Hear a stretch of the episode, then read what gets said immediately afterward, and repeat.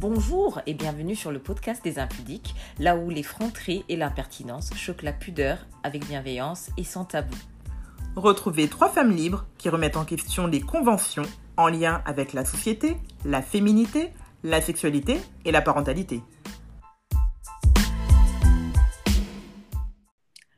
Bienvenue sur le podcast des impudiques. Donc aujourd'hui avec Ariel Mathilde, on a vraiment la chance d'accueillir parmi nous une femme inspirante, vibrante de notre entourage, qui nous fait l'immense honneur de se joindre à nous aujourd'hui pour aborder le thème de la transmission au sein des couples mixtes et de leurs enjeux. Bonjour Kumba. Bonjour Bibicha, bonjour euh, Ariel et Mathilde, ravie de vous retrouver. Bonjour, bienvenue euh, Kumba.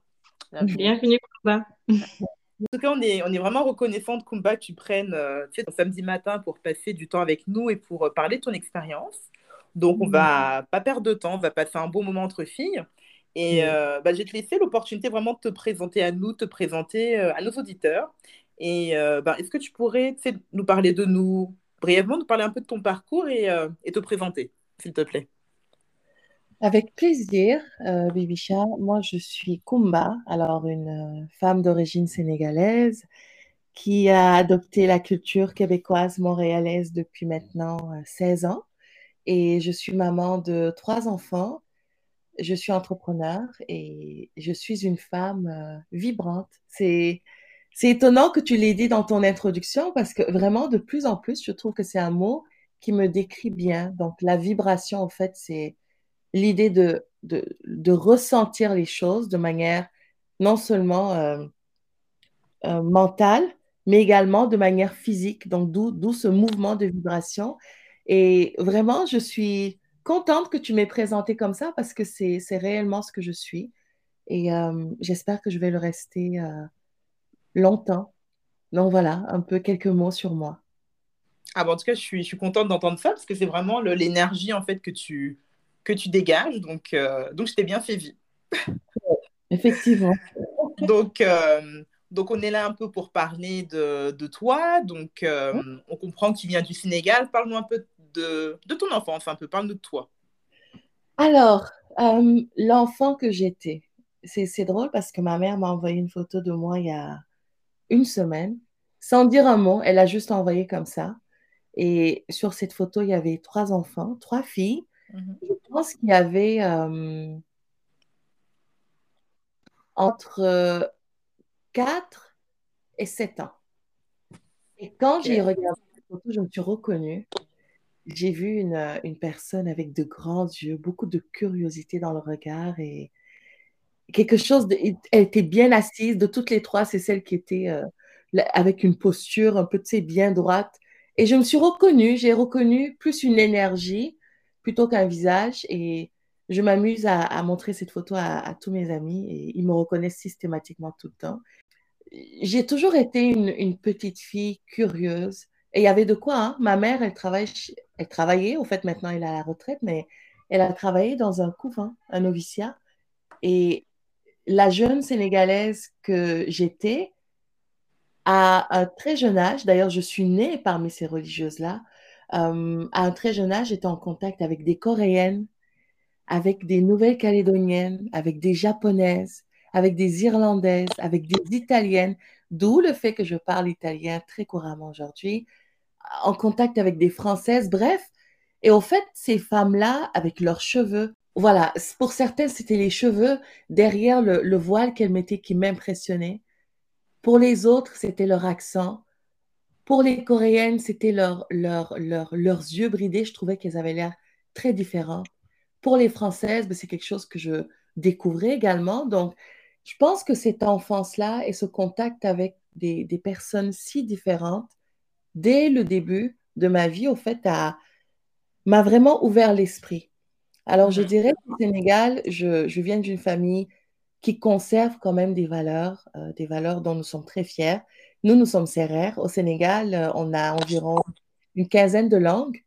Et du coup, euh, chaque Sénégalais parle au moins sa langue maternelle et le Wolof, qui est parmi nos 15 langues, notre langue commune, la langue nationale. Et on a comme langue officielle le français. Donc, au fait, quand on commence l'école, très tôt, on parle plusieurs langues. Et euh, on, va rajouter ensuite dans le système scolaire, comme ça a été dans, mon cas et dans le cas de, tous les Sénégalais, au fait, à 12 ans, quand on commence le secondaire, on inclut l'anglais. Et ensuite, on va rajouter d'autres langues comme l'allemand, l'espagnol. Euh, moi, pour ma part, ça a été l'italien. Donc, j'ai vraiment vécu dans un environnement où l'éducation avait une place prépondérante, c'est-à-dire que moi, mes parents ne pouvaient pas imaginer ne pas avoir des enfants éduqués. Puis quand on parle d'éducation, pour eux, c'est vraiment l'éducation supérieure, un, diplôme de deuxième cycle à l'université. Et euh, une famille croyante également, je suis catholique. Et une famille, comme je le disais tantôt, vraiment très, très ouverte sur le monde. Donc, moi, très tôt, j'ai commencé à converser avec des, des jeunes Italiens, des jeunes Italiennes. Je pense que des gens de la génération connaissent un peu ce, ce système de correspondants. On avait des correspondants à qui on écrivait des lettres, vous vous imaginez? Ah. Je me souviens encore que je m'assoyais, que j'écrivais, mais de, manière très religieuse, hein, ma lettre à mon correspondant, euh, Michele. J'imagine qu'aujourd'hui, comme moi, il a une femme, des enfants. Bref, j'ai connu une enfance très heureuse, une famille très, très, très modeste, avec une maman euh, qui, pour moi, est la chef d'entreprise par excellence, parce que ma mère n'a pas fait de longues études, elle s'est arrêtée au primaire. Mais alors là, je ne sais pas comment elle faisait pour qu'à la fin du mois, je n'exagère pas quand je dis que le dernier carreau de sucre, on le consommait le 30 du mois elle avait une capacité à gérer, elle avait une stratégie, elle avait mais un sens du budget incroyable. Et pour moi, au fait, ça a été mon, mon premier exemple. Je, ne suis même pas sûre d'arriver euh, à sa cheville aujourd'hui, tellement elle, euh, elle gérait tout ça d'une main de, de, maître, de maîtresse, en fait. Et euh, mon père, lui, est, est préfet. Donc, c'est quelqu'un qui a beaucoup de rigueur, il est préfet d'école, il est enseignant, donc autant vous dire que moi, je faisais mes devoirs que mes profs donnaient et je faisais ses devoirs que lui, prof, donnait à ses élèves. Mmh. Donc, j'en avais toujours, euh, j'avais toujours un combo de deux pour un. Et voilà un peu l'environnement dans lequel j'ai grandi avec un petit frère, une petite sœur, dont je suis vraiment très fière aujourd'hui. Euh, ils mènent leur vie, euh, ils ont l'air épanouis et je suis vraiment contente de, ce qu'on a pu euh, traverser. Ça n'a pas toujours été facile, bien sûr, mais quand je regarde le résultat aujourd'hui, je me dis que j'ai eu les meilleurs parents et donc euh, une enfance quand même plutôt paisible. Non, c'est vraiment euh, intéressant que tu partages ça avec nous. moi qui ai eu l'opportunité de, de, te côtoyer dans le cadre d'un programme d'entrepreneurs féminins, en fait, d'entrepreneuriat féminin, c'est vrai mhm. que les, les, premiers contacts qu'on a avec toi, et donc maintenant je comprends un peu mieux, c'est d'une femme qui est très éduquée et très, mhm. euh, je ne sais pas si j'utilise bien le terme, mais euh, très lyrique et qui a une bonne maîtrise de la langue en fait. oui. Je pense qu'on te l'a déjà dit. Hein. c'est vrai. Mais tu m'as fait penser à mon père, Bibicha. Mon père, au fait, c'est ce monsieur qui fait des discours. Est-ce que vous en connaissez? Peut-être qu'on a tous un tonton comme ça, mais moi, c'est mon père qui est comme ça. Ah, tout l'occasion de faire un discours solennel. ouais, moi, mon, papa, il est comme ça, là. Ça, c'est le syndrome des profs. ah, vraiment, à chaque fois que... Mais le discours, il l'avait, le sens du discours. Et puis, tout changeait, son expression, mais vraiment, sa posture, tout devenait solennel. Et je, me, je riais de lui. Et euh, quand tu me dis ça, ça me fait penser à lui. Je me dis, oh, ok, est-ce que c'est Est-ce que c'est un trait dont j'ai hérité Je ne sais pas. Mais en tout cas, aujourd'hui, je, le vois, il est, il est conseiller municipal et il est à sa retraite, il est très occupé. Et je pense que ce sens du discours-là, quelque part, il, euh, ça l'accompagne et, ça le nourrit et c'est ce qu'il est. Donc, je suis très, très, euh, très fière de lui. Et si je l'ai un peu, mais ben, tant mieux. Tant mieux.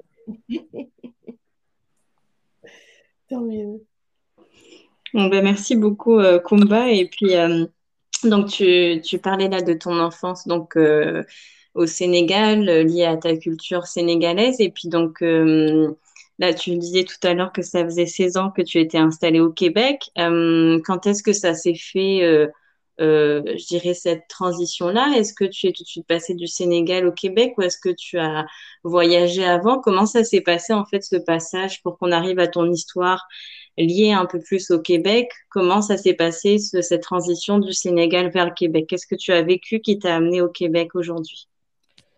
Alors, moi, à 5 ans, quand j'étais. Euh, je suis née à Pikine, en fait, une, grosse, grosse banlieue de Dakar. Et euh, comme je le disais, ma mère euh, travaillait chez des, religieuses, en fait. Et dans l'enceinte de, ce couvent-là, il y avait un dispensaire et il y avait également une grande école privée catholique, donc gérée par les religieuses et les, prêtres qui étaient là. Et au fait, dans notre école, donc, on recevait quand même pas mal de, personnalités. Et quand j'avais 5 ans, un, samedi, je me souviens que je suis allée à l'école avec mon papa et euh, on recevait une personnalité. On recevait l'ambassadeur du euh, Canada au Sénégal. Euh, et je me souviens que c'était spécial parce que d'habitude, je partais à l'école avec ma maman mais ce jour-là, c'était avec seulement mon papa parce que maman était restée à la maison. Et donc, première chose qui m'a marquée, je me suis dit, oh, ça doit vraiment être un événement spécial pour que je parte avec papa un samedi, alors que nous, c'est du lundi au vendredi. Et quand je suis arrivée à l'école, ce monsieur-là a commencé à faire son discours. Il y avait beaucoup d'enfants dans l'école. Il y avait leurs parents. Il y avait des ministres. Et je me suis dit, oulala, il doit être important.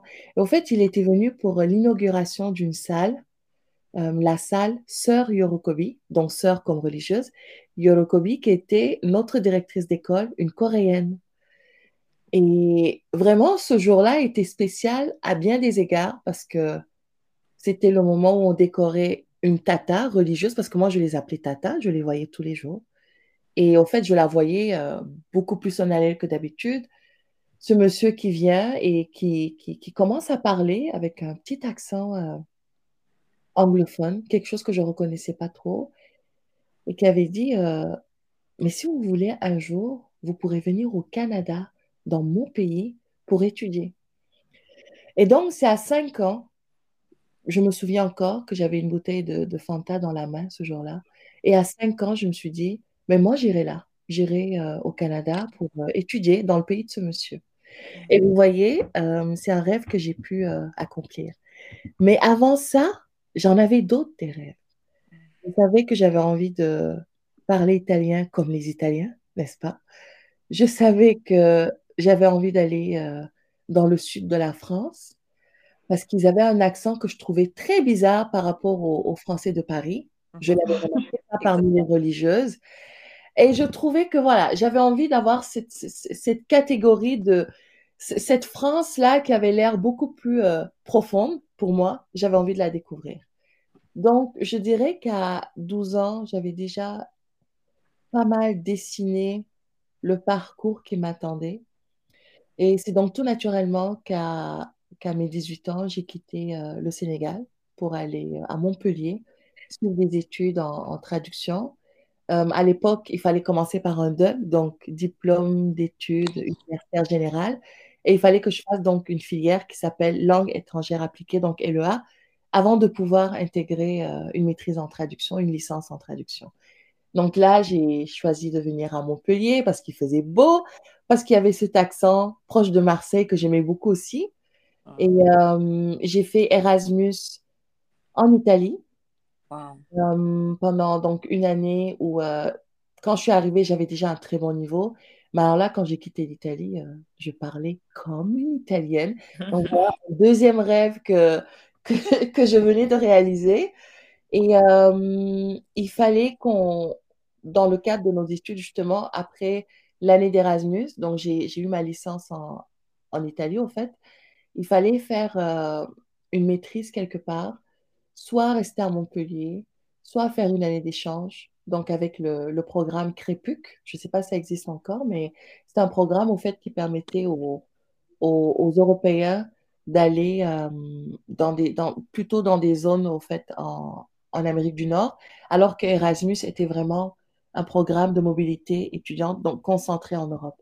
Et je me suis dit, tiens, je vais faire le Crépuc et je vais aller au Canada.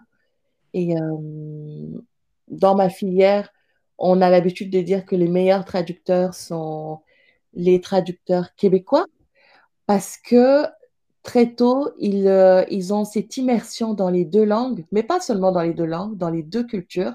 Et ce qui leur donne, en fait, cette capacité à non seulement traduire, mais à adapter des réalités euh, d'un pays à un autre. Donc, euh, j'avais envie, moi, d'être dans la ville où il y avait les, les meilleurs dans mon domaine. Et c'est tout naturellement qu'en 2006, je me suis retrouvée à Montréal. Alors, euh, j'ai vécu également à Malte parce que j'avais envie de préparer un mémoire sur les chevaliers de, Malte. Et donc, c'est tout naturellement que je me suis rendue à La Valette et que j'ai pu mener ce mémoire-là avec leurs responsables. Et donc voilà, j'ai vécu dans quelques pays avant de, de poser mes valises ici au Québec. Très bien, mais parcours intéressant, euh, combat. Tu as, c'est vraiment, c'est vraiment agréable de t'entendre parler tout ce que tu as, as, accompli, l'Italie, la France. Et comment s'est passé à, justement, parce que là maintenant es depuis, tu es toujours au Canada. Comment s'est passée euh, la suite de tes années ici au Canada après que tu sois venue ici? Euh, J'étais venue pour une année. D'accord. Les échanges, souvent, c'est six mois ou un an. Finalement, je suis restée, euh, je suis restée 16 ans. Je suis là encore. mais mon arrivée a été... elle a été à l'image, au fait, de toutes mes arrivées dans, dans les autres pays. Je, je pense que il y a des destins, c'est quelque chose à laquelle je crois. Et je pense aussi que hum, il y a peut-être une énergie aussi qu'on dégage au fur et à mesure qu'on se déplace dans, dans, dans, le monde, au fait. Et moi, j'ai toujours été chanceuse. Quand je suis arrivée ici, j'ai réservé dans une auberge. D'ailleurs, c'était la première fois dans le cadre d'un voyage que je réservais un endroit. D'habitude, je ne réserve pas parce que je, je, me disais, tiens, ça va me porter malheur. Attends, je, j'y vais, puis j'arrive, puis advienne que pourra. de toute façon, chanceuse. Et au fait, là, je me suis dit, oula, là, on change de zone, ma chère. C'est le Canada. Apparemment, il fait froid. Apparemment, il y a des gens qui sont amputés dans les hôpitaux et tout. Il faudrait certainement pas que tu passes la nuit dehors. Tu vas te faire amputer une jambe. Alors, réserve. Et c'est comme ça que je me suis dit, tiens, je vais réserver un lieu et Figurez-vous donc euh, qu'aujourd'hui, je suis encore là. Wow. Je suis arrivée, j'ai rencontré le, le, père de mes enfants le jour de mon arrivée à Montréal et depuis, euh, je suis encore ici. Donc, oh, wow. donc oui? Tu as rencontré ton, euh, ton compagnon euh, donc, euh, dès que tu es arrivé au, fait, au Canada. Oui, le, le premier jour le premier jour. Donc, vous êtes rencontrés le premier jour. Comment ça s'est Est-ce que c'est pas trop indiscret, comment s'est passée la rencontre? On est un peu curieuse. Ah, mais au fait, moi, quand j'ai réservé, j'ai réservé dans son auberge. Oh. Quand je suis arrivée, c'est lui, qui... c'est lui qui a fait mon enregistrement.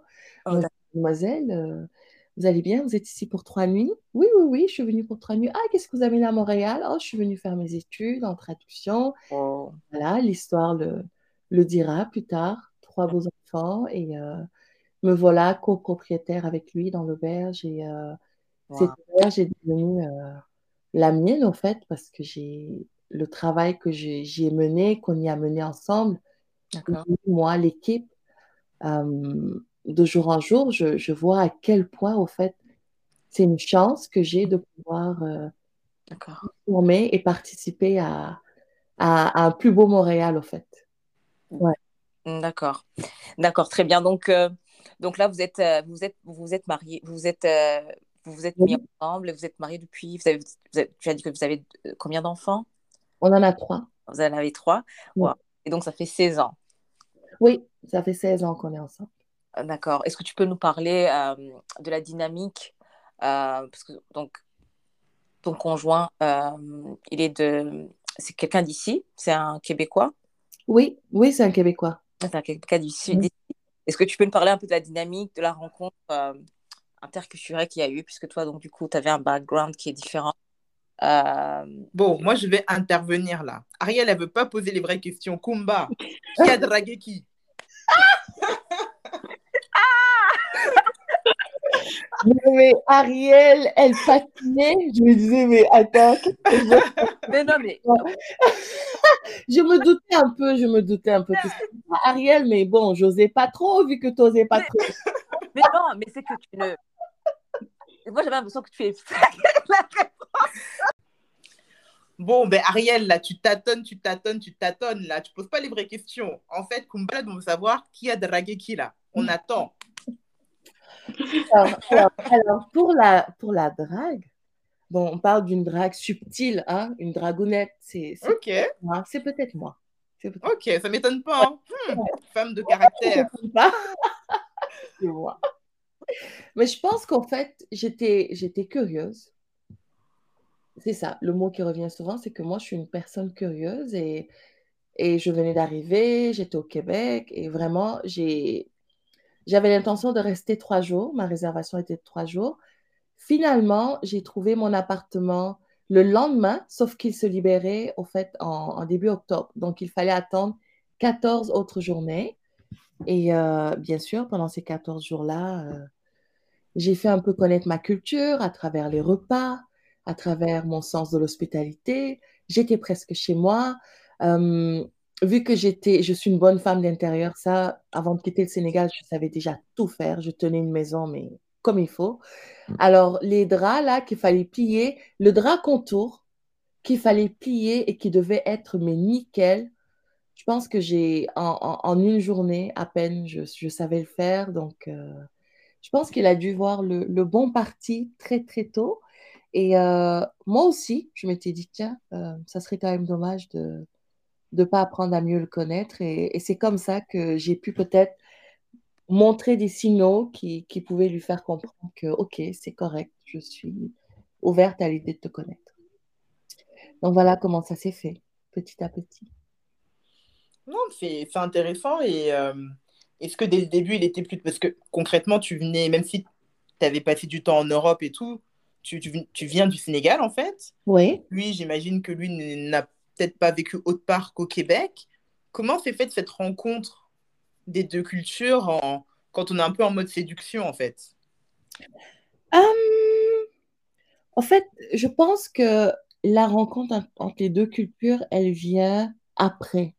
On se rend pas compte, en fait, des enjeux culturels dès le début. C'est comme quand on rencontre euh, un nouvel ami. On ne le connaît pas dans sa complexité, on ne le perçoit pas dans sa complexité dès le début. Donc, dès le début, ce qu'on voit, c'est qu'on est pareil et que c'est tout simple. D'ailleurs, quand on se fait un ami, une des premières choses qu'on voit, c'est les points communs. On va dire, oh, Bibicha, elle, elle aime danser comme moi. Ou alors, euh, oh, Mathilde, elle, elle, elle, elle aime tout ce qui est euh, autour de la, de la naissance euh, naturelle, comme moi. Ou alors, mais Ariel, euh, elle, aime les mêmes choses que moi. Alors, au début, on ne voit que les choses qui nous ressemblent. C'est vraiment après, quand on commence à soit avoir des vraies discussions ou alors à vouloir plus de la relation, c'est là que les enjeux culturels commencent à prendre le dessus. Et des fois, euh, ça peut prendre des, des tournures plus ou moins complexes, mais en tout cas, au tout début, tout le monde il est beau, tout le monde il est fin, tout le monde il est pareil, on est tous des enfants de Dieu, et puis euh, ça, c'est, ça ne change pas, vous voyez. Mm. C'est vraiment après que ça commence à, à- à se faire. Alors, l'autre chose aussi, c'est que oui, il est, il est du Québec, mais il a quand même voyagé dans pas mal de pays, une cinquantaine de pays. Et d'ailleurs, c'est pour ça qu'il a eu envie d'ouvrir une auberge de jeunesse. Au bout de ces voyages-là, il s'est dit, bon, est-ce que je peux continuer à voyager autant? Peut-être pas. Mais alors, ce que je vais faire, vu que je peux plus faire le tour du monde, je vais laisser le monde venir à moi. Donc, c'est comme ça qu'il s'est dit, allez, je vais ouvrir l'auberge. Et du coup, il connaissait pas mal de pays d'Afrique. hein. Il connaissait le Mali, euh, le Ghana, le Cameroun, euh, le Congo, euh, la Sierra Leone, Centrafrique, euh, Malawi, Kenya, euh, Nigeria, et j'en passe. Il, il connaît plus l'Afrique que moi. Il a beaucoup, beaucoup voyagé en Afrique. Donc, je pense que quand il m'a vu arriver, mais j'étais un type d'Africain qu'il ne connaissait pas. Vous savez, c'est ces Africaines un peu européennes, là. Mhm, ouais. les, les fausses, là, les genres, les fausses, là. ça, ils ne connaissaient pas trop. Mais tout le reste, ils, ils connaissaient parfaitement. Donc, euh, quand il m'a rencontré, oui, c'est sûr que moi, je connaissais la France, je connaissais euh, pas du tout la culture québécoise, c'était nouveau pour moi. Et en fait, j'ai l'impression qu'au début, tout me paraissait simple, que c'est les mêmes peuples. Et plus j'apprenais à connaître, plus je me rendais compte des subtilités de taille. Et puis je me disais, ah, au fait, c'est pas vraiment la même culture. C'est pas du tout la même chose. Mais ça, c'est venu avec le temps. Et autant lui que moi, oui, il a fallu chercher à, se connaître et surtout, surtout à se comprendre. Mhm. Et Kumba, justement, sur cette notion de subtilité et d'enjeu culturel dont, que tu évoques, est-ce que justement tu pourrais nous partager des, on va dire, des anecdotes peut-être qui te reviennent par rapport à bah, cette, donc à cette rencontre et finalement à cette relation amoureuse qui s'est créée Qu'est-ce qui te revient par rapport justement à ces subtilités qui te sont à toi apparues ou à des enjeux culturels qui se sont créés au fur et à mesure entre ton, compagnon, ton mari aujourd'hui et toi? Est-ce que tu peux nous partager un peu plus par rapport à, tout ça? Hum, Celui qui me vient tout de suite à, l'esprit, c'est euh, l'aspect du mariage.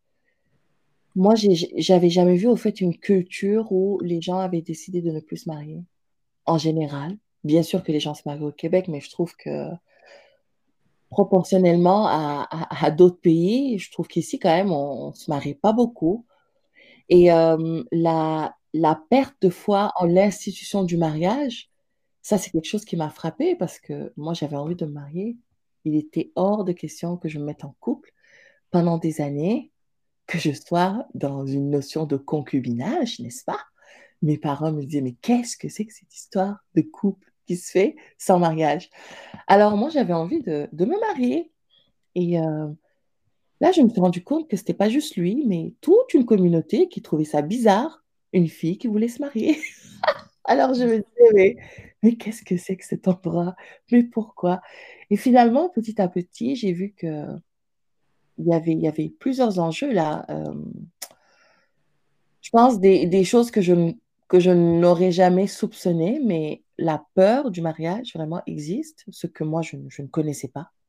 J'avais jamais vu un homme chez moi parler de la peur de se mettre en couple. Au contraire, ils ont tous envie de se marier, d'avoir une femme, de dire oh ben tiens celle-là c'est ma femme. Et donc j'ai eu du mal à comprendre euh, et à dissocier la notion de l'amour et celui de l'institution du mariage, parce que moi les deux étaient étroitement reliés.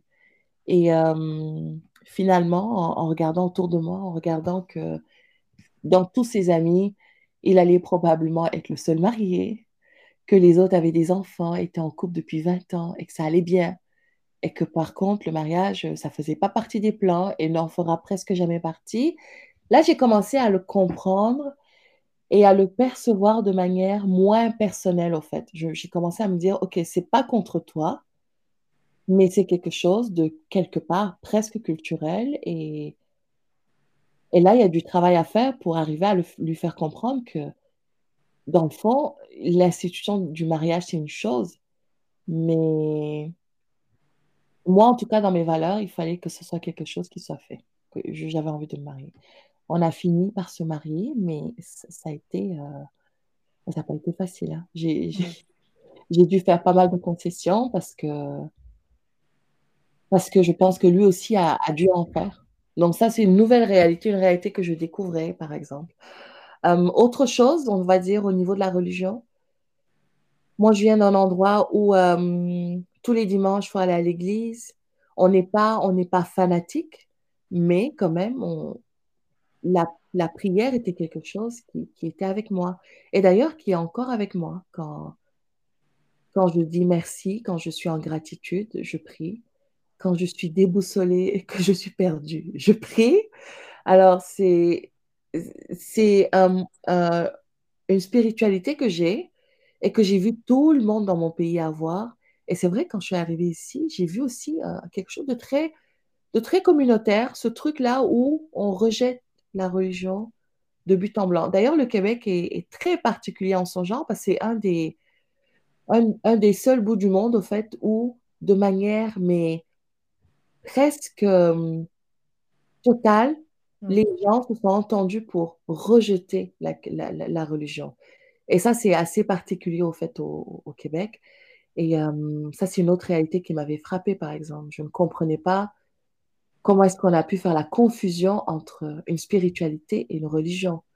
Et euh, j'ai appris finalement à, mettre tous mes préjugés de côté et à me dire, finalement, euh, ça change quoi que la personne dans ma vie de tous les jours ne croit pas? Ça ne change absolument rien fond.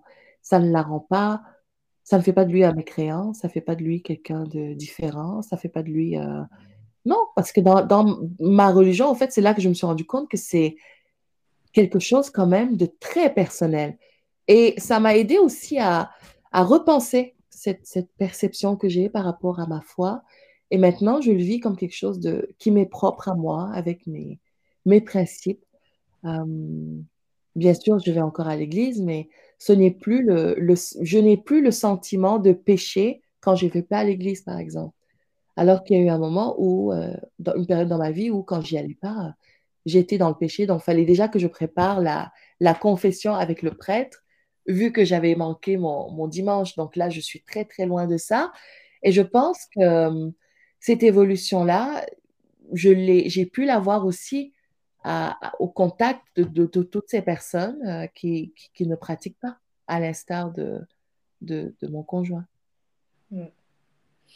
Non, j'aime bien que tu nous parles euh, un peu des défis culturels, parce que j'aimerais aborder un, thème qui est assez euh, tabou, mais dont on parle quand même de plus en plus dans nos communautés, à savoir euh, un peu la notion de, colorisme et mhm. aussi un peu la notion de culture, ce que j'ai qualifié un peu de culture patriarcale dans nos, nos communautés noires, africaines ou entre afro-descendants, dans le sens où on a un peu la perception que quand un homme noir se marie ou se met en couple avec une personne euh, d'une autre culture et qui plus est une personne caucasienne, c'est vu comme euh, une progression. C'est comme si la personne avait réussi. Mais pour moi-même avoir été, euh, avoir eu un petit copain, je n'étais pas en couple là, mais pour avoir un petit copain blanc quand j'étais en France, bah, j'ai l'impression que pour nous les femmes, c'est un peu la double peine, si limite on, trahit. Donc est-ce que toi, au Québec, tu as eu un peu cette euh, impression-là en fait? Comment sont passés vos débuts dans vos familles respectives et dans la communauté? Hum, Dans les familles respectives, je te dirais que ce que tu as dit par rapport au, colorisme, c'est-à-dire l'idée de, de, upgrader un peu sa vie et celle des, personnes qui sont autour de, nous en étant dans un mariage. Ça, c'est une notion qui est quand même présente depuis longtemps, même, même entre noirs, même entre blancs. Le mariage a toujours quelque part été un pont pour euh, aller euh, vers un confort plus grand, vers une, une, un clan différent ou alors vers un groupe social différent. C'est quand même la marche la plus rapide depuis la nuit des temps, là pour une femme, euh, moins pour un homme, parce que c'est lui normalement qui est le, le garant du patrimoine. Dans patrimoine, il y a pater, mhm. c'est les hommes. Donc, c'est sûr que c'est plus les femmes qui vont vouloir avoir ce pont-là, symboliquement en tout cas. Et euh, moi, c'est vrai que je viens d'une famille où on a toujours été dans cette ouverture d'esprit. et justement, quand j'ai rencontré mon conjoint, oui, je pense que pour être tout à fait honnête, mes parents y ont vu une certaine... Euh, ils ont vu ça de bon oeil parce qu'il y avait quand même l'idée que j'étais en sécurité. J'étais avec quelqu'un de, plus âgé et également euh, qui était quand même euh, à l'abri du besoin et avec qui je pouvais me réaliser, bâtir quelque chose pour des enfants qui allaient venir plus tard. Donc, c'est sûr que eux, ils ont vu tout ça de bon oeil. ça n'a pas été le cas, par contre, dans sa famille à lui. Euh, où justement, c'est comme s'il y avait un peu le, revers de la médaille. Vous mm. voyez, il se mettait avec quelqu'un de beaucoup plus jeune, patrimoine, du coup, pour le coup, moi, euh, à part mon, mon intelligence, ma beauté, euh, mes belles vibrations. Euh, j'avais Mhm.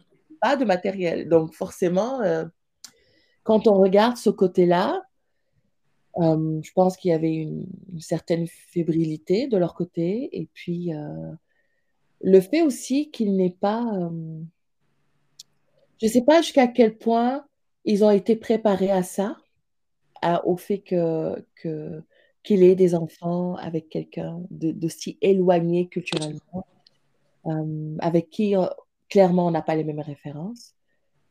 Donc je pense qu'ils n'étaient pas préparés à ça dans sa famille et c'est le seul garçon aussi. Donc ça a été quand même pas mal difficile de, d'assurer euh, une harmonie dans cette famille-là où j'avais l'impression que j'étais pas la bienvenue. En tout cas, Ouais. pas tout le temps. Ouais. Et, euh, et auprès de la communauté, entre guillemets, euh, bah, communauté noire, en fait, quand vous, quand vous sortiez dans la rue, ou est-ce que tu as pu peut-être percevoir peut-être des attitudes qui étaient un peu différentes ou des préjugés à ton encontre? j'ai mis du temps, j'ai mis du temps avant d'être en mesure de soutenir le regard de certaines personnes qui ne me connaissaient pas, qui clairement dans la rue étaient en train de me dire, mais qu'est-ce que t'es une traîtresse, toi? C'était vraiment, vraiment ce que je lisais. Et j'ai parlé avec d'autres hommes noirs qui, qui sont avec des personnes euh, blanches et qui m'ont dit la même chose. Et il y en a certains qui ont encore du mal à soutenir ce regard de, de déception, de presque de reproche, quoi, que les gens te, lancent des fois. Euh, et moi, ça a été encore pire parce que j'imagine que le regard aurait été différent si on était du même âge versus avec l'âge qui est différent, donc le stéréotype de la, de la, de la noire avec le, le blanc plus âgé. Moi, j'avais vraiment tous les stéréotypes avec moi. Donc, forcément, il fallait quand même euh, me créer une carapace. Il fallait assumer mes choix. Il fallait euh, comprendre pourquoi j'avais fait ce choix aussi. Euh, parce qu'on choisit l'amour, hein. On, choisit l'amour.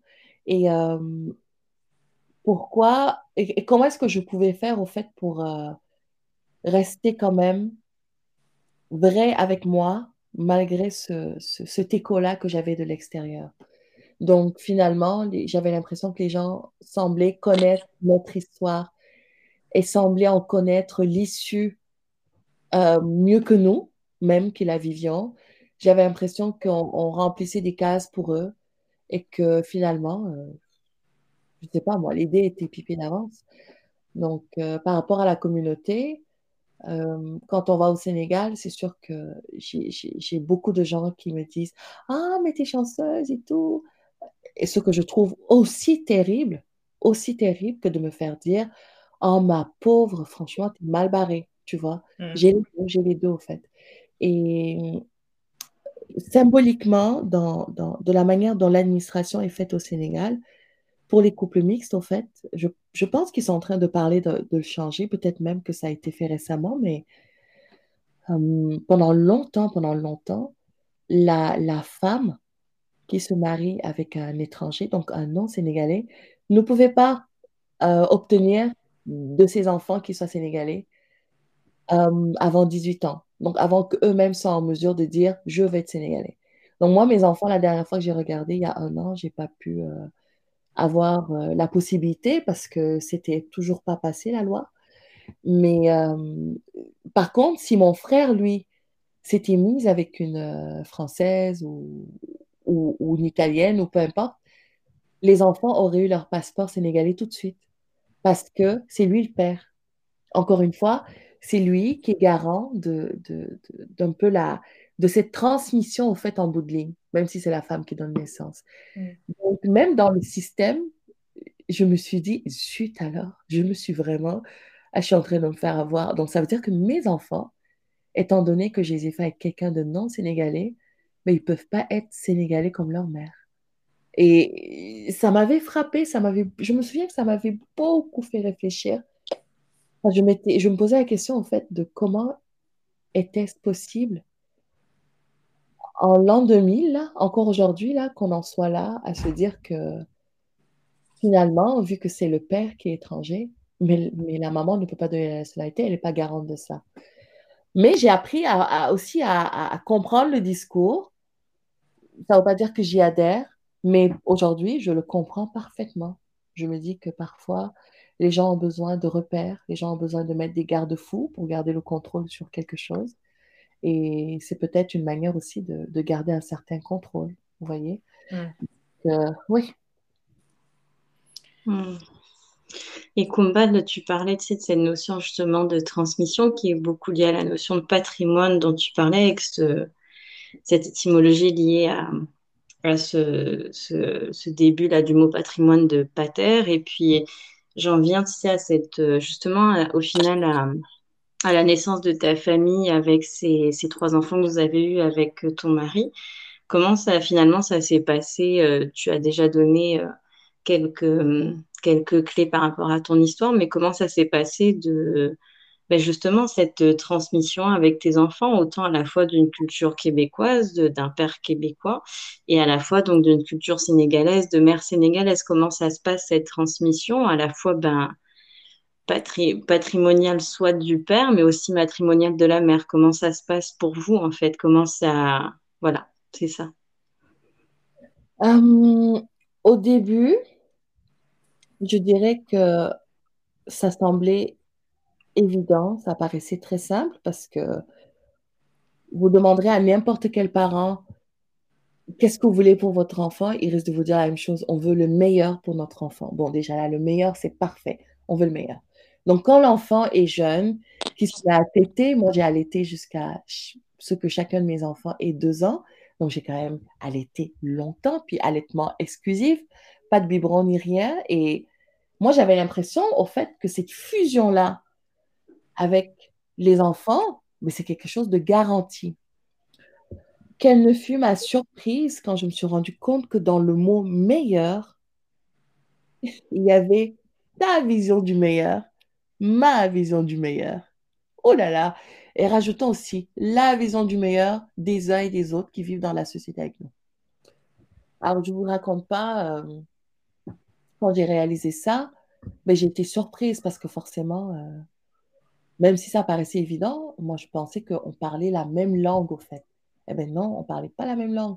Donc, c'est important, je pense, de, quand on se met dans des couples mixtes, mais même dans des couples, euh, on va dire, euh, qui se ressemblent, où les, gens viennent de la même culture, faut jamais présumer que le meilleur de, de, ton conjoint est ton meilleur à toi. Dans le meilleur de ton conjoint, il peut ne pas y avoir la messe du dimanche, il peut ne pas y avoir l'éducation religieuse, il peut ne pas y avoir euh, des écoles euh, privées, ça peut être que le public. En fait, le meilleur est quelque chose qu'on colle à nos valeurs et à ce qu'on connaît et à ce qu'on connaît. Parce que des fois, on, on prévoit des choses pour nos enfants, la réalité nous rattrape, on n'arrive pas à sortir de ce qu'on connaît.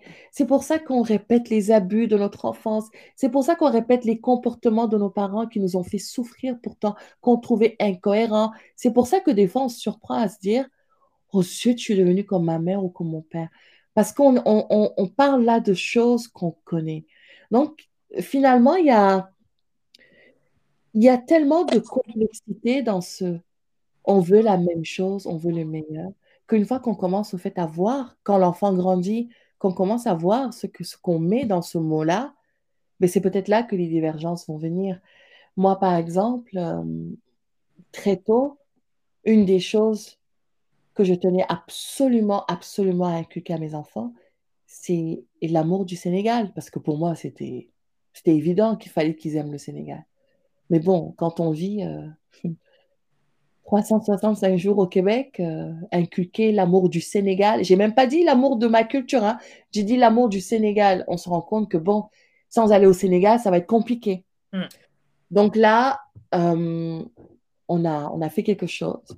C'est-à-dire que quand lui voulait aller, par exemple, en Inde ou alors euh, en Finlande, moi, moi c'était tout clair dans ma tête, vu que je ne pouvais pas faire trois pays par année avec plusieurs enfants, je faisais le choix d'aller au Sénégal. C'était le Sénégal. Pour l'instant, c'est un compromis que j'ai fait, mais que je fais avec plaisir. Au lieu de nous mettre à vadrouiller à travers le monde, changer de pays tous les ans, ben, on va faire un pays comme Cuba, le Mexique, euh, la Jamaïque pour couper l'hiver en deux. Par contre, notre autre voyage, c'est le Sénégal, parce que j'ai très vite compris que si ce n'était pas ça, si je gardais pas cette discipline, ben, ils connaîtront jamais le Sénégal, tout simplement. Jamais. Alors, c'est sûr que ça, ça a été euh, un, travail de persuasion, puis peut-être l'amener aussi à comprendre que oui, il y a le Québec, mais il y a moi aussi. Et s'ils n'y vont pas, ben, ils ne risquent pas de connaître mes parents, ils ne risquent pas de connaître ma culture, et ils ne risquent pas d'avoir leurs propres souvenirs. Moi, c'est ça que je veux inculquer aux enfants, en fait. C'est pas tant ce que je leur dis sur le Sénégal. C'est facile de, de grandir avec ma mère m'a raconté. C'est très bien, moi je leur raconte des choses, mais j'ai envie que eux-mêmes se disent Ouh là là, je me souviens d'un voyage au Sénégal, j'avais 7 ans. Oh là là, mon grand-papa, il a pris sa hache. C'est la première fois que je, je voyais une aussi grosse hache. Puis il est allé devant le cocotier à l'entrée de la maison. Puis on a vu comment on ouvrait la noix de coco de A à Z. Ça, c'est des histoires vraies qu'ils ont vécues, mes enfants. C'est des vraies histoires qu'ils ont vu leur grand-papa faire. Alors imaginez, pour eux, c'est, génial. C'est-à-dire qu'avant de l'avoir vu à Cuba, mais ils l'avaient déjà vu au Sénégal. Et ils ont dit au monsieur à Cuba, là, qui avait l'habitude que tous les enfants lui disent, euh, surtout quand ils viennent du Québec, tous les enfants lui disent, oh, c'est la première fois qu'on voit ça. Eux, ils ont dit, non, notre grand-père, il nous fait ça quand on va au Sénégal. Et ça m'a fait chaud au cœur parce que je me suis dit, tiens, cette mémoire que je veux qu'ils partagent, cette mémoire que je veux qu'ils aient de mon pays, mais c'est important, c'est important que, que, je garde et que je nourrisse ça. Donc, euh, je pense que sur ce plan-là, il m'a quand même soutenu. Parce que sans ça, je ne sais pas comment j'aurais fait pour les amener au Sénégal tous les ans. Mais on y va tous les ans, sauf là depuis euh, l'année de la Covid, là qu'on a sauté. Mais euh, on y va régulièrement. Et du coup, ça leur fait des histoires. Ils aiment la nourriture. Et ensuite, il y a la langue. La langue, euh, ça n'a pas été facile au début. Euh, dire qu'il fallait qu'ils parlent la langue de leur mère. Parce qu'en fait, je ne l'ai pas pris dès le début. Et encore une fois, c'est parce que j'ai été critiquée à maintes reprises.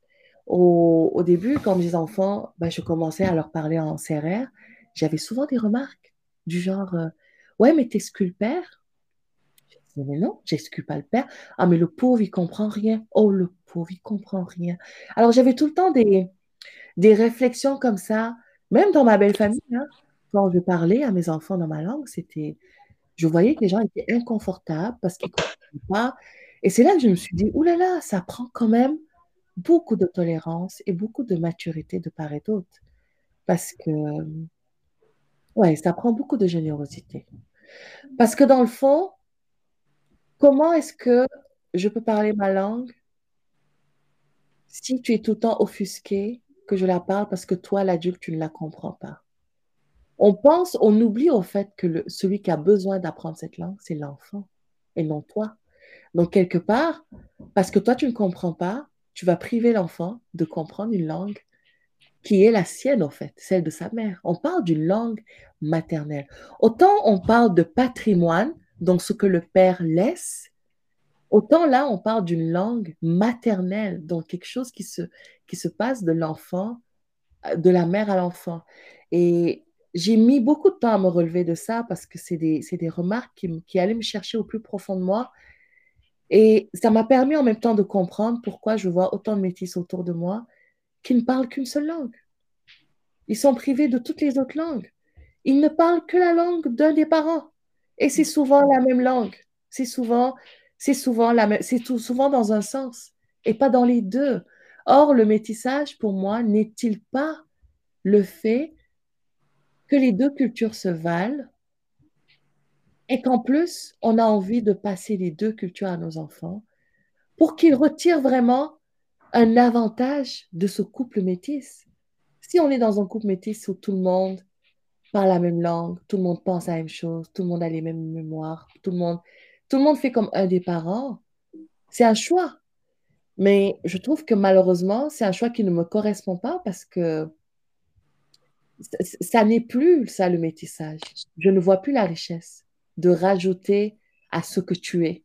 Parce que pour moi, c'est essentiellement ça le couple encore plus un couple métis. Pour moi, un couple mixte, un couple en général, c'est c'est pas toi et moi, on se mélange, on devient un. Hein. Pour moi, c'est pas ça.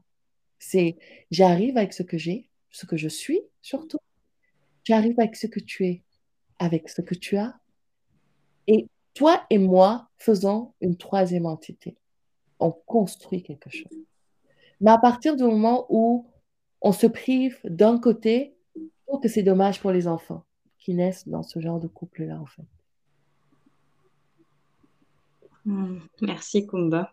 C'est, très vraiment c'est très intéressant et enrichissant ce que tu nous partages. Et euh, pour euh, juste euh, venir un peu plus à, tes enfants, c'est j'ai une, peut-être que toi en tant que là c'est vrai que c'est pas leur voix que je vais entendre, c'est peut-être leur voix à travers la tienne, mais comment eux en fait vivent en fait leur vie de de, je dirais, d'enfants euh, issus d'un métissage, en fait. Qu'est-ce que c'est pour eux? Ça représente quoi pour eux? Je ne sais pas quel âge ils ont, mais comment tu, tu perçois leur vécu d'être euh, enfant de parents métis Et euh, quand je parle de métissage, il y a une notion pour moi qui vient dans la société dans laquelle on est aussi naturellement, c'est ce rapport aussi peut-être à à être différent en fait par rapport au regard des autres avec cette notion par exemple du, racisme. Euh, est-ce que c'est des choses qui ont été évoquées? Est-ce que c'est quelque chose qui est qu'ils ont qu'ils ont vécu? Donc voilà c'est un peu c'est ça c'est toi de ce que tu connais d'eux euh, de voilà de leur vécu de leur voix. Euh, comment ils se vivent en tant qu'enfants métis en fait en quelque sorte? En fait pour eux c'est quelque chose de très évident je me suis amusée une fois à poser la question, euh, mère indigne que je suis. J'aurais dit, euh, parce que j'étais trop curieuse. Moi, je ne sais pas ce que c'est qu'être métisse. moi, je suis une femme noire, là. Alors, moi, je voyais les enfants, euh, ils allaient à l'école, ils revenaient, ils avaient des amis. en fait, j'étais impressionnée par la manière dont ils n'évoquaient jamais le fait qu'ils étaient métis, alors que pour moi, c'était gros, quoi. C'était, ouais, euh, faut qu'ils aient ma culture, euh, ils ont déjà celle de leur papa. moi, c'était quelque chose de, un gros enjeu pour moi. Or, je les voyais se mouvoir dans la société sans jamais se poser la question. Du moins, c'est ce que je pensais de l'extérieur. Et je me suis dit un jour, je me suis longtemps posé la question, est-ce que c'est des questions qui se posent, franchement puis je me suis dit, allez, vas-y, c'est pas grave. Même si tu passes pour une folle, pose la question. Un jour, dit, bon, dis-moi, est-ce que tu trouves ça bizarre que ta maman soit noire et ton papa soit blanc?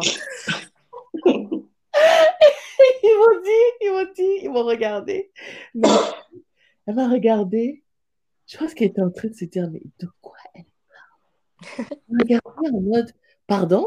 J'ai dit, oui, je veux savoir comment tu le vis, comment dit, mais maman, tu comprends pas ta question?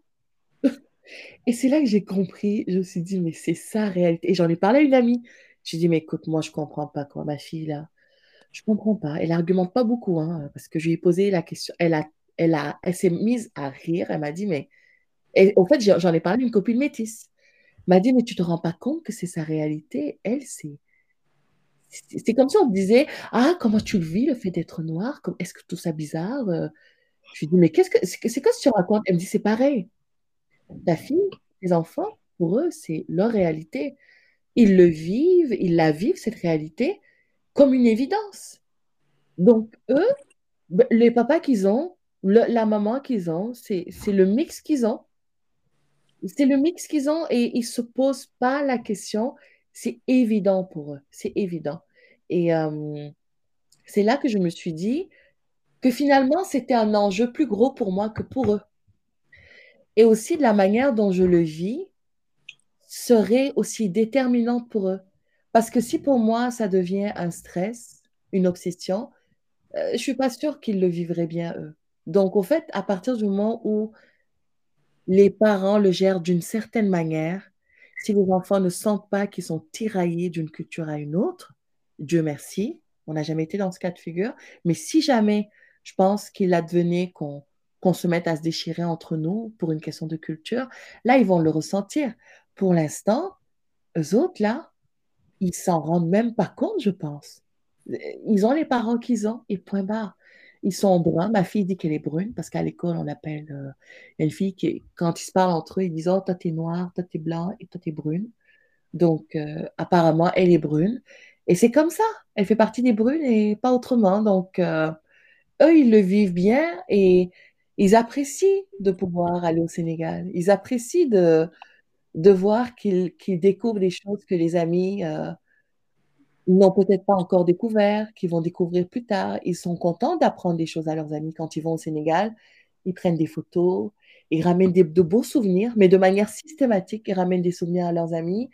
Et derrière chaque souvenir, ils vont avoir une histoire à raconter. Euh, donc, j'apprécie beaucoup ce côté euh, transmission qu'ils ont.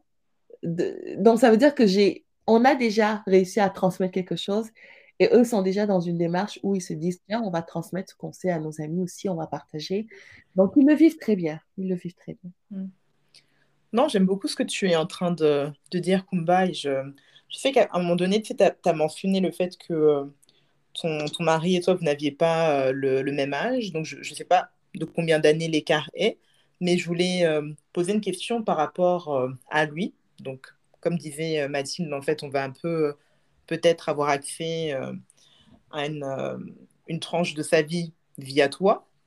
Mais je me demandais s'il y avait peut-être un aspect peut-être générationnel aussi, qui avait peu influencé au niveau du développement ou de la construction euh, de, votre, de votre famille euh, dans la notion de métissage, mais plus particulièrement en tant qu'homme blanc, euh, je ne sais pas quel âge il a, mais qui se retrouve en fait à, éduquer et transmettre des valeurs. Ah, parce qu'il me semble que vous avez deux, garçons, deux garçons, hein, c'est cela Deux garçons, une fille, oui. À deux garçons et une fille qui vont être perçus dans la société comme étant brun ou noir, en fait. Donc, comment, en fait, en tant qu'homme blanc, on éduque, pour faire plus court, bah, des personnes métisses euh, que les gens vont percevoir euh, comme étant ah. noirs euh, en Occident, en fait Mais on ne peut pas, hein. la réponse est claire, hein. je ne veux pas être hypocrite, on ne peut pas. On peut pas. On peut pas donner ce qu'on n'a pas. Mm. On ne peut pas transmettre, éduquer sur un vécu qu'on n'a pas. Mm. C'est évident. Je veux dire, moi, étant, euh, si je suis, si je suis par exemple, euh, là, je suis sénégalaise, mais je ne peux pas transmettre une culture asiatique à un mmh. enfant. Quand bien même je serais passionnée par la culture asiatique, mmh. je ne pourrais pas la transmettre. Pourquoi? Parce que pour transmettre quelque chose, faut déjà l'être. Faut pas juste l'apprécier, faut, faut aller au-delà de l'appréciation faut aller au-delà de la compréhension. Il y a quelque chose d'intrinsèque, en fait, qui fait que tu vas pouvoir donner à l'autre. Et non, il peut pas, il peut pas élever des enfants noirs. Parce que pour la société, là, quand ils sont jeunes, ils s'appellent bruns.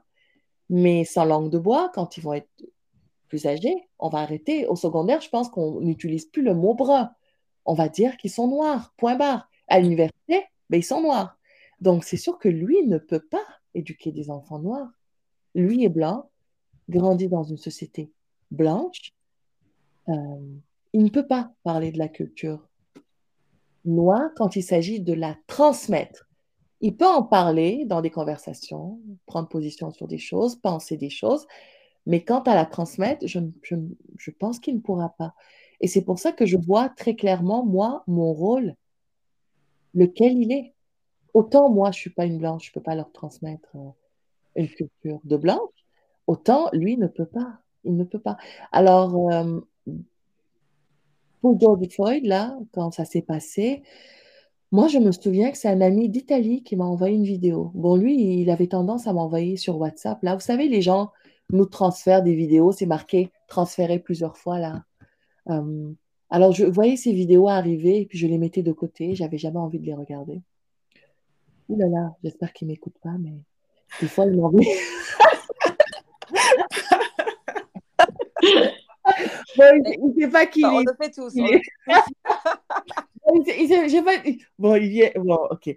Alors, il m'a envoyé des vidéos, puis j'avais pas le temps là. Puis ce jour-là, il m'a envoyé une vidéo et je ne sais pas pourquoi. Je, ne sais pas, j'ai vu un policier, puis j'ai vu un homme. Puis je me suis dit encore des vidéos macabres. Oh là là. Puis j'ai cliqué, mais genre en mode lassitude, là. Oh, je vais regarder sa vidéo, puis c'est tout. Je regarde. Je commence à me dire, mais c'est quoi ça? Avant même la fin de la vidéo, vu que j'avais vu le nom, j'ai tapé son nom et je me rends compte que c'est un truc qui est en train de se passer en ce moment, ça vient d'arriver. C'est pas un vieux truc là de, de l'apartheid, parce que c'est la première chose qui m'est arrivée à l'esprit. Je me suis dit, ça, c'est, ça doit être un truc de Mandela, là, l'apartheid, là, avec les. Non, c'était pas ça. Je regarde et je me dis, mais c'est pas possible. C'est arrivé hier, c'est pas possible. Et là, je lui écris, je lui dis, dis-moi que c'est pas vrai. Il me dit, il m'écrit, il me dit, mais ça va pas, ça fait le tour du monde depuis hier. il me dit, tu vas voir, ça va révolutionner les choses, ça. C'est grave. Je regarde la vidéo à nouveau. Je la regarde à nouveau. Et au fait, il y a ce truc, incroyable qui se passe j'ai mon, mon, en fait, mon conjoint qui passe devant moi, qui me voit en pleurs et qui me dit, tu le connaissais? Et je me suis dit, oh là là, oh là là là là là, il y a quelque chose là. Oh là là, c'est pas possible. Et là, c'est là que je me suis dit, ok, il y a des choses que c'est moi qui dois en fait inculquer aux enfants. Et c'est là vraiment que j'en avais déjà la connaissance, mais là, c'était une certitude pour moi. Je me suis dit, c'est ton rôle, c'est à toi. Parce que clairement, il y a des choses qu'il ne peut pas comprendre. Et je pense que à partir du moment où on sait les choses, on est en paix avec. À partir du moment où on les accepte. Ce jour-là, j'ai accepté que ces tâches-là m'incombaient forcément. Parce que j'ai entendu d'autres couples où les femmes ou les hommes hein, se disent, mais il comprend pas, on dirait qu'il comprend pas, on dirait qu'il fait exprès. Moi, j'ai envie de dire à ces gens-là, il ne fait pas exprès. On ne peut pas demander à l'autre de devenir nous. On ne peut pas demander à l'autre. On n'a même pas le droit, je pense, de l'obliger à penser et à ressentir la même chose que nous dans des situations qui nous touchent directement. Oui, la situation de George Floyd, dans le meilleur des mondes, dans un monde idéal, c'est une situation humaine. Tous les humains devrait être indigné.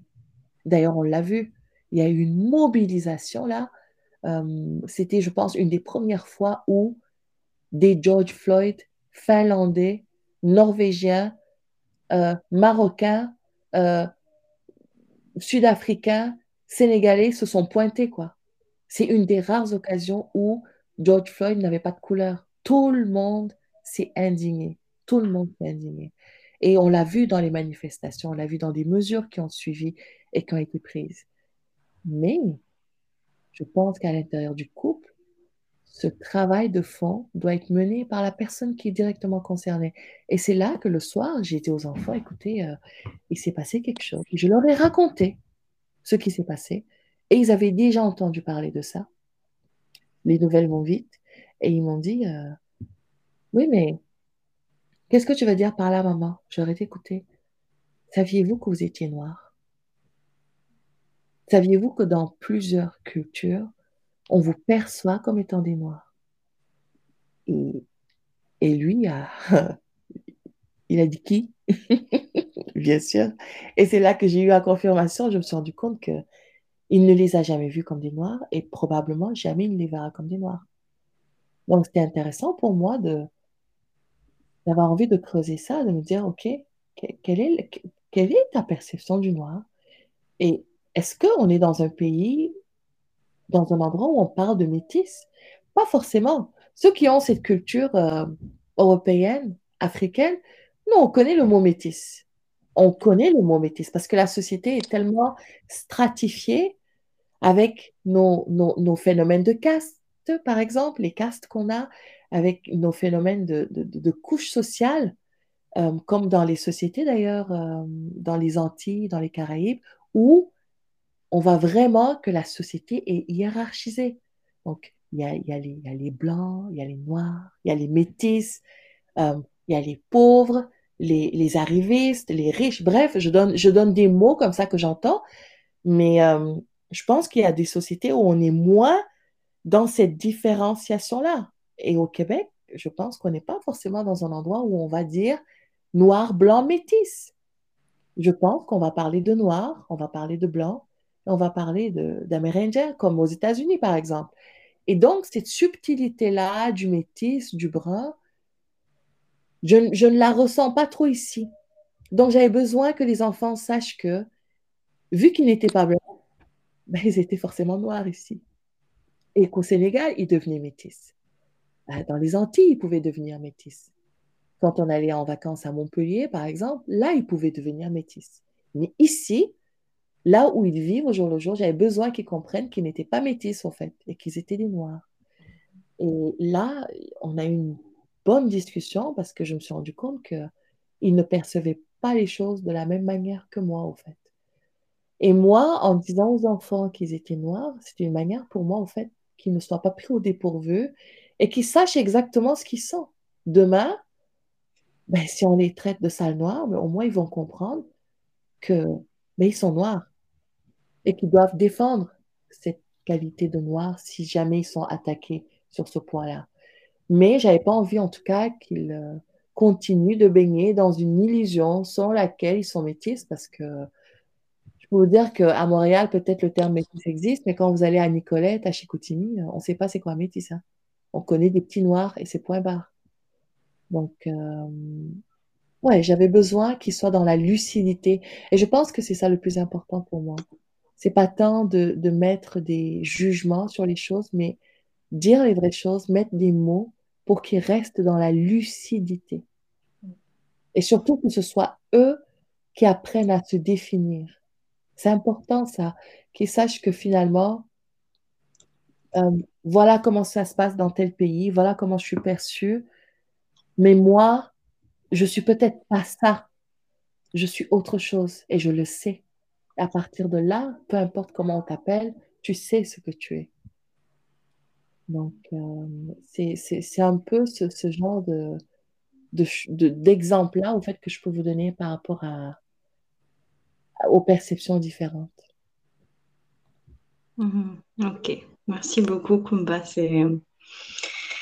Mais c'est vraiment très intéressant ce que tu offres aussi un point de vue et un regard qui peut-être n'est pas assez nommé et qui peut-être que peut-être tombe dans le tabou dans, dans des familles en fait euh, comme toi, en fait, qui sont des familles euh, euh, où il y a, voilà, des, finalement, ben, le thème de notre sujet d'aujourd'hui, des enjeux de transmission, en fait. Parce qu'il y a des, comme tu dis, on ne peut pas transmettre ce qu'on n'est pas, et, et, donc il y a des responsabilités différentes qui vont incomber à l'un des parents plus qu'à l'autre. Donc, moi, je trouve ça vraiment intéressant que tu, que tu nommes tout ça. Donc, voilà.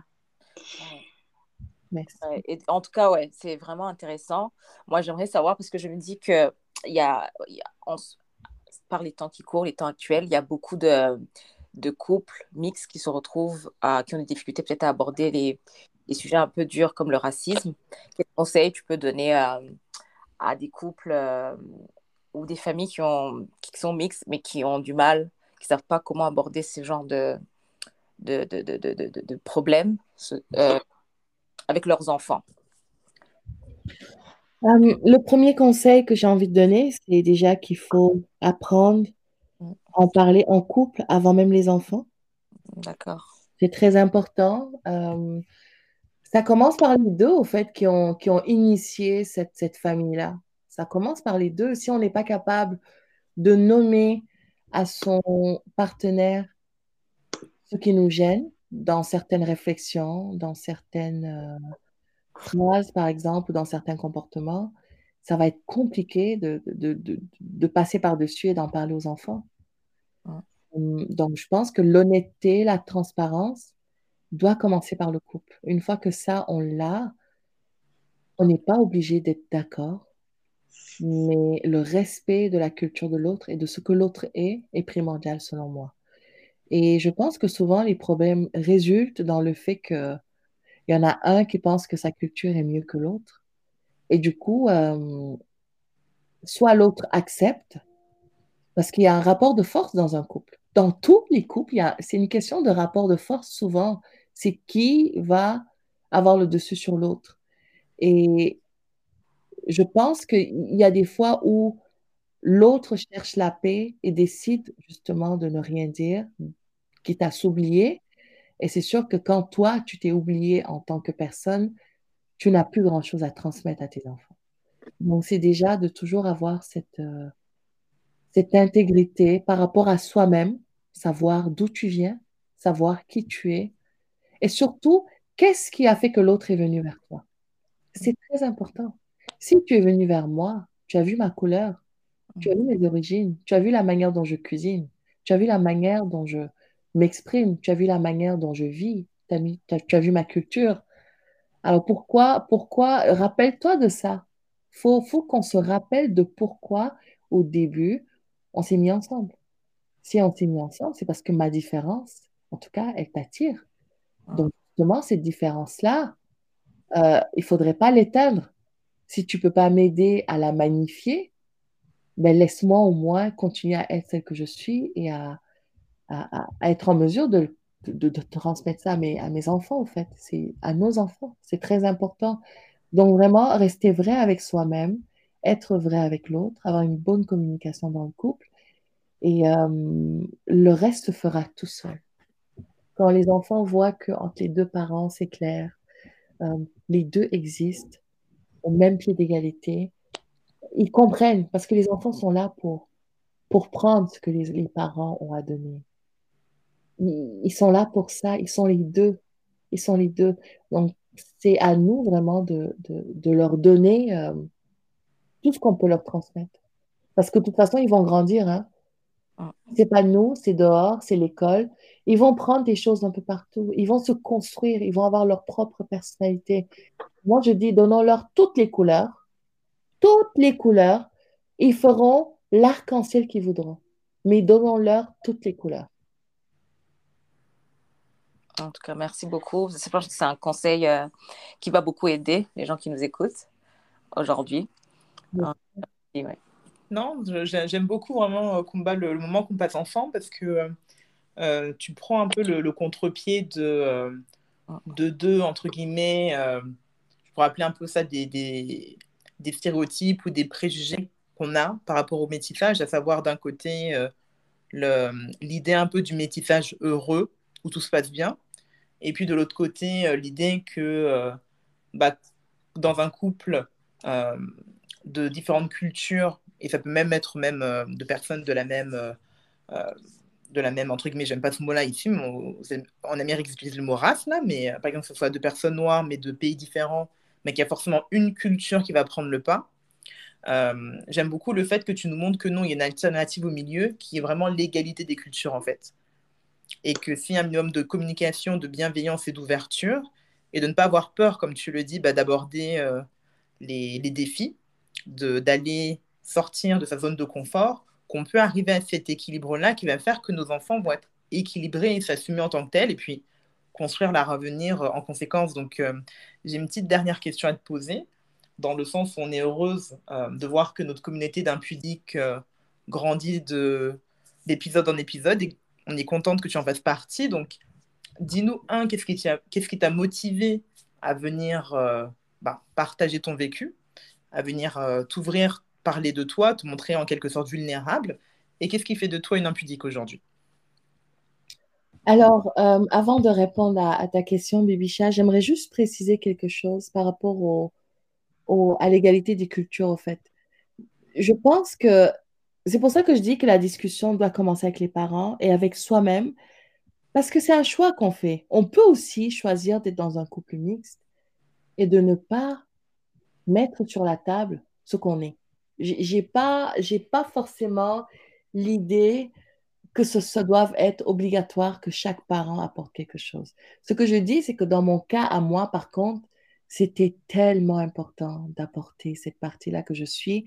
Et quelque part, j'ai ressenti une résistance d'autres personnes à ce que je le fasse.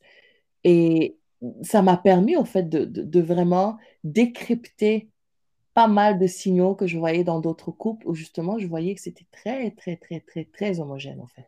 Mais voilà, pour les personnes en tout cas qui ont envie de d'être dans cette mixité-là, parce que la mixité, c'est le mélange de deux choses. on ne peut pas forcément être dans la mixité, c'est juste une chose. Dans le, dans, le, dans le scénario où les gens ont envie de donner, de recevoir et de donner, je pense que oui, de faire ce travail-là est nécessaire et surtout cette introspection-là, est vraiment capitale. Et je vous remercie vraiment de l'invitation d'aujourd'hui parce que j'ai beaucoup aimé au fait le, thème du podcast impudique. Impudique parce que je pense que il est, temps, il commence à être temps avec le modernisme de commencer à, à parler des choses dont on ne parle pas forcément tous les jours, ou facilement, ou peut-être pas sur certaines plateformes. Peut-être qu'il y a des choses qu'on va se dire entre amis, mais qu'on ne pourra pas dire et laisser entendre par d'autres, au fait. Et c'est ça que j'ai aimé dans, dans votre rendez-vous, c'est que vous avez ce, ce courage-là, cette audace-là de vous dire, on va peut-être aller dans ce qu'on ne dit pas, et c'est pas parce qu'on on va, on va en parler que ça va forcément être pire, mais au contraire, on va en parler dans le but d'aider d'autres personnes à mieux comprendre. Et ça, j'ai beaucoup aimé. Euh, je consens euh, à 100% à ce, ce, ce type de, de, de, de communication-là et de partage, parce que je pense que tu le sais, Bibicha, mon émission euh, extraordinaire mm. qui parle de l'échec va exactement dans, dans, dans, ce sens-là. Je trouve que l'échec, on n'en parle pas beaucoup. Et pourtant, c'est quelque chose qui nous arrive à tous, des moments difficiles, euh, des insuccès. Et, euh, et je pensais qu'il était temps de donner une voix à ça pour vraiment tirer euh, des leçons de nos échecs et apprendre, au fait, à réussir à travers nos échecs. Donc, le contre-pied, c'est quelque chose que j'aime. Parler de choses dont, qui ne sont pas forcément très glamour. J'aime faire ça parce que je pense que c'est là-dedans vraiment qu'on qu'on va dans la profondeur et qu'on arrive à, à, changer la perception des choses. On te remercie beaucoup, euh, Kumba. On a pris euh, beaucoup, beaucoup de plaisir à, à t'écouter. Merci. C'est vraiment, euh, comme je dis, c'était vraiment une très bonne oratrice en fait. Oh, merci. On a... Non, non, tu nous as vraiment, tu nous as vraiment donné l'opportunité vraiment de, de, de, de, plonger un peu avec toi dans, dans ton enfance. J'ai vraiment beaucoup aimé cette partie-là en fait. Ouais. Euh, de voir un peu ton, ton enfance et d'où vient cette, cette énergie et, euh, et, et, tout ce, oui, ce, ce dynamisme. Et ce, je pourrais même appeler ça de, bon, je sais pas quel terme français je pourrais utiliser, mais pour dire que je, la force de caractère, en fait, que tu ouais. as, je, je la, ça permet de la saisir beaucoup mieux, de te comprendre en tant que, en tant que femme, en fait. Donc, c'est vraiment, ouais. vraiment important. Et puis, ça va permettre, je pense, à d'autres femmes qui euh, sont peut-être dans le, la même situation que toi, dans le même schéma familial, peut-être de mieux s'assumer, de plus s'assumer, parce que j'ai cru comprendre que toi aussi, à un moment donné, c'était un peu, euh, ça a été peut-être un défi de, de t'assumer dans ton couple en tant que thème, sans pouvoir... Ouais. Euh, euh, comment dire, soutenir ouais. le regard des gens. Donc ça, je trouve c'est très bien. Mmh, mmh. Ouais, un vrai travail qui s'est effectué le long des, des années. Donc, euh... donc oui, peut-être qu'on aura l'occasion d'en parler euh, à un autre rendez-vous. Mmh. Avec, ce sera avec grand plaisir. Et euh, je pense que, y a, comme disait Michel, beaucoup de, tu, nous as, tu as apporté beaucoup euh, des, des, des, comment dire, des pépites Mmh. Euh, pour les questionnements que les gens peuvent se poser autour de, de tout ce qu'on a abordé aujourd'hui. En tout cas, merci mmh. beaucoup. Merci à vous. Merci à vous. Merci, Kumba. Merci, Kumba.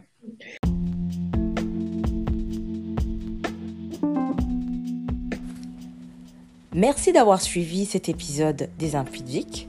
Retrouvez-nous sur Instagram sous le nom des Imputiques ainsi que sur toutes les plateformes de podcast. Restez connectés et on se dit à très vite.